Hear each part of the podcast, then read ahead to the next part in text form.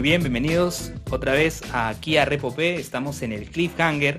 Tuvimos hace unas horas, ¿no? En, el episodio anterior a José Carlos Benavides de Supergods y ahora estamos con nuestro próximo invitado, ¿no? Que quien es Fabricio Serna de Intervenarte Podcast. A ambos ya los tuvimos en el tercer especial de Podcasters en Cuarentena. Chicos, bienvenidos nuevamente aquí a Repopé y gracias por estar aquí. Gracias, Luen, por la invitación. Siempre presto a, compartir con, contigo y con la gente que te escucha, ¿no? ¿Cómo vas? ¿Qué tal? ¿Qué tal, Enrique? ¿Qué tal, ¿Cómo están? ¿Qué tal? En verdad, encantado de, darme una vuelta de nuevo por acá. Eh, siempre es, un gusto no solo participar, sino escuchar este, los episodios que van lanzando constantemente de manera religiosa, dice Enrique. Sí, y miren, esta, dinámica del cliffhanger, ahora que estamos en el estudio virtual, ¿no? Con Zencaster, eh, no lo queremos dejar de lado, no, no, lo queremos dejar de lado y gracias también nuevamente a Joseph Landman de Foley Studio por permitirnos estar aquí. Y bueno, ¿en qué consiste la dinámica? Supergods, el podcast de José Carlos, es un podcast que habla de temas de cultura pop, habla sobre libros, cómics, películas, series, ¿no? Diferentes elementos de la cultura pop. Y en el caso de Fabricio, Intervenarte es un podcast de entrevista, ¿no? Así que vamos a mm, relacionar esto un poco. Vamos a empezar eh, primero con, con José Carlos. José Carlos lo tuvimos en el episodio pasado. José, si tuvieras que entrevistar a algún personaje de la cultura pop, ¿a quién sería? ¿A quién sería y por qué? Pregunta interesante, mira que creo que me iría eh, por George Lucas, si tuviera la oportunidad de entrevistarlo.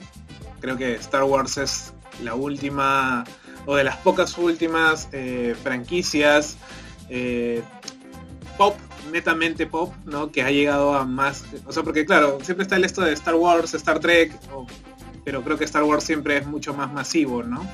Y creo que sería George Lucas, o si no, a Mike Minola, el creador de Hellboy. ¿Y por qué Minola?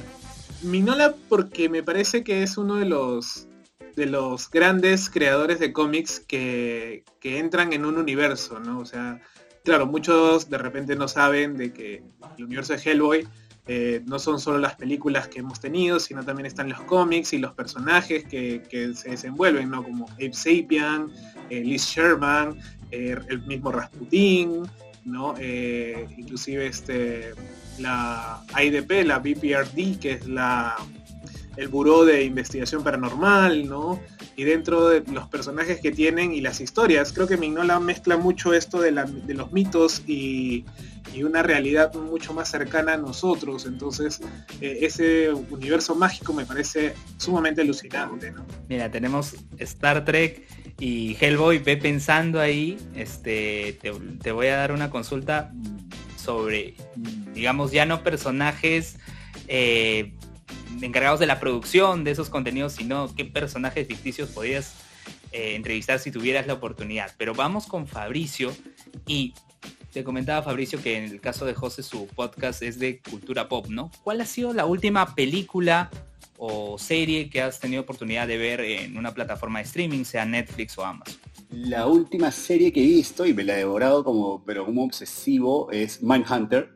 Eh, esta, esta serie está en Netflix, es una serie que habla de cómo, cuando el FBI todavía estaba eh, haciendo sus primeros estudios de la psicología de los eh, asesinos en serie.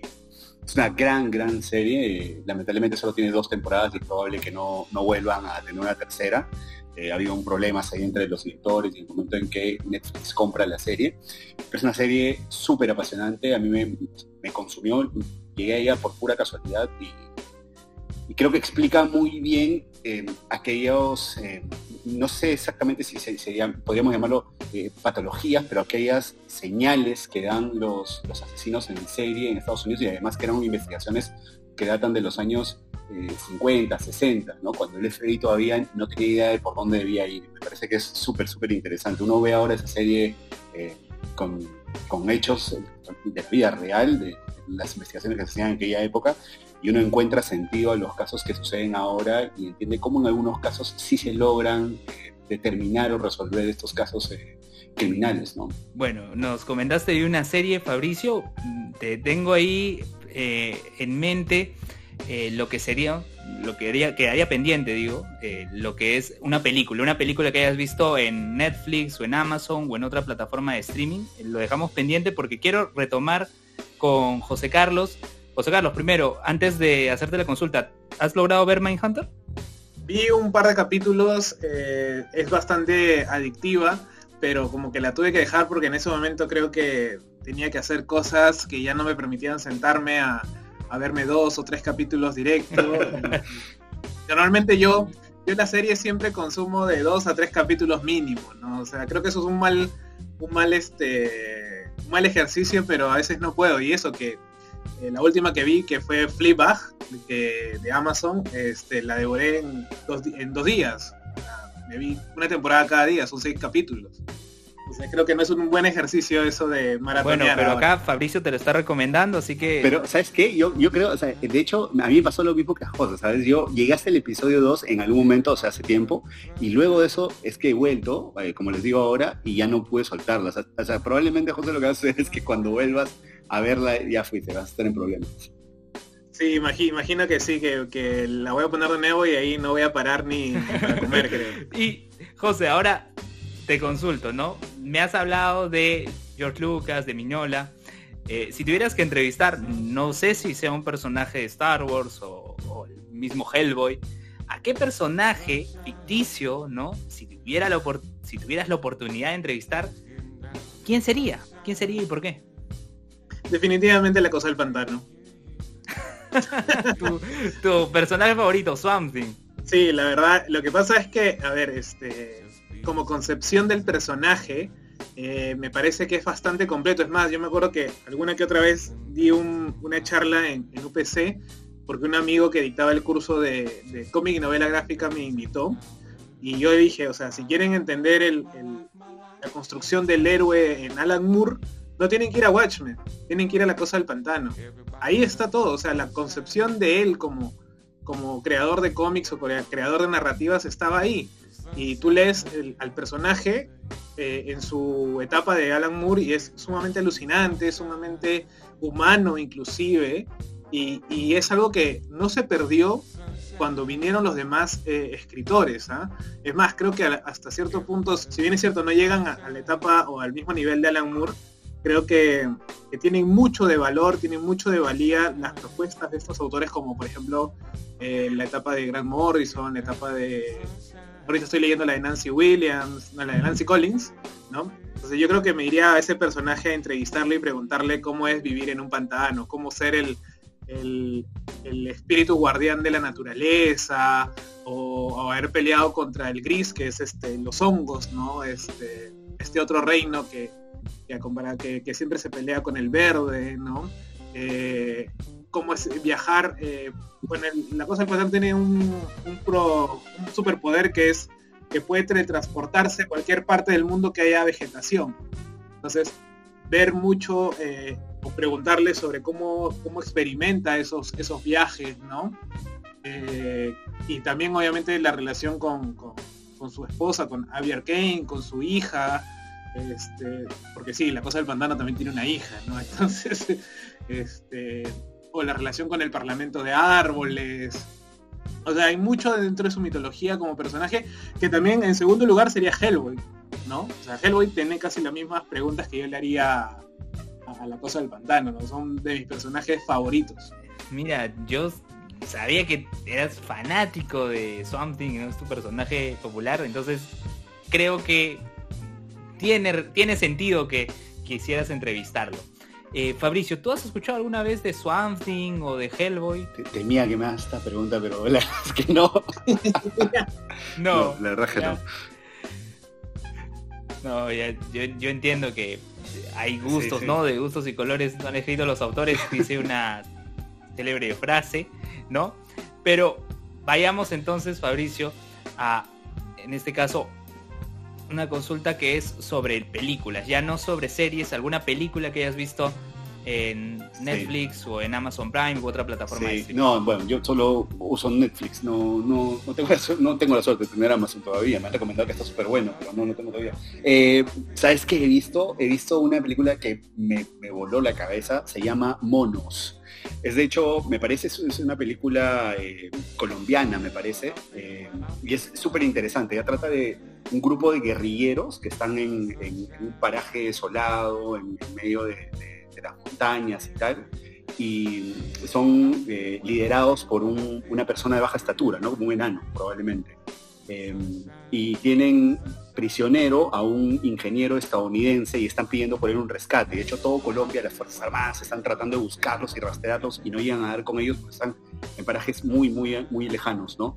Eh, y estos ocho guerrilleros que están bajo el mando de esta persona que te digo son eh, muy disciplinados, pero cuando él se, se va, ¿no? A, ver cómo, cómo, están, cómo, cómo se está moviendo el pueblo más cercano, la ciudad y tal, entre estos ocho guerrilleros que quedan a cargo del, ingeniero empiezan a, surgir estos celos, ¿no? Estas rivalidades de quién tiene el control, porque no está el líder y tal, ¿no? Y, va recreando lo que un momento de crisis puede llegar a ser.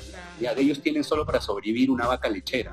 Finalmente, la vaca, por, una torpeza de ellos, le disparan, la matan, y esto se desencadena en una locura, no empiezan a morir uno, otro, en fin.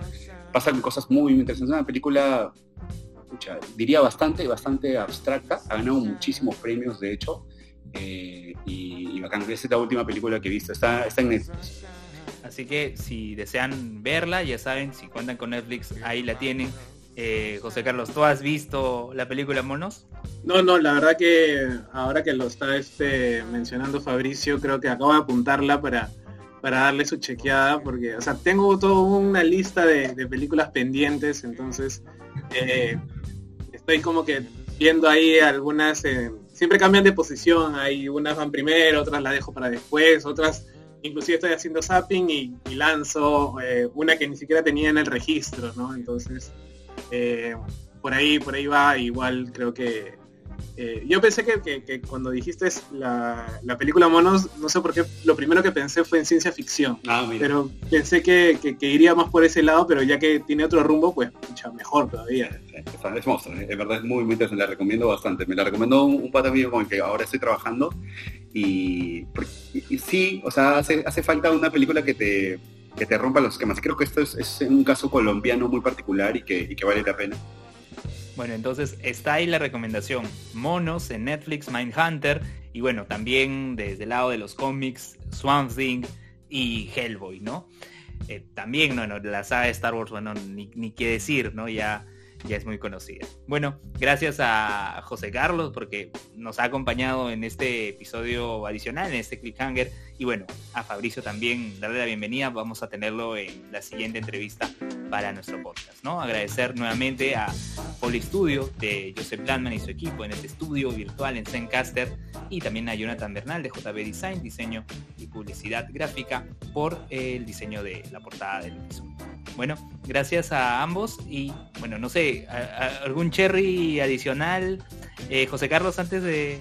Bueno, siempre la, recomendación o la sugerencia de que se suscriban al podcast, a Supergod Podcast, y este que vamos a volver ya en esta segunda mitad de temporada, este segundo año. Y, nada, ¿no? Bueno, eh, de repente mi partner no está acá, pero eh, recomendar también su canal que es Nerd Geeks, tiene bastante contenido interesante de cómics, eh, películas, cine de terror también, así que métanle su, su buen like y, y, y su seguimiento. Bueno, con ¿no? Fabricio vamos a conversar ahora, pero también, Fabricio, las redes sociales de Intervenarte. sí, bueno, Intervenarte Podcast está en, en, bueno, en todas las plataformas de, de, de, de podcast, ya saben, y en, en Instagram estamos como Intervenarte Podcast, en Twitter como Intervenarte Pod y no usamos Facebook a pesar que tenemos una cuenta ahí. Mira, mira, justo coincide con lo que mencionaba el compañero de José Carlos en el episodio anterior. Nos dijo también nada de Facebook, no va con su con no, su no. target, ¿no? Parece que parece que está está ganando Jesús en, en sus ideas, José Carlos. Así es, y creo que es que creo que un poco más eh, Facebook está más para para o bien compartir o bien para cosas este ya vemosle no serias, pero como que como Facebook Market o como si quieres anunciar algo, creo, no sé, personalmente lo veo así. o solamente uso el Messenger también. entonces pronto tendremos el TikTok de Supergod. Obvio, obvio, eso está bueno, ¿ah? bueno, con esto cerramos este episodio de Cliffhanger y nos estamos escuchando en la próxima. Hasta luego.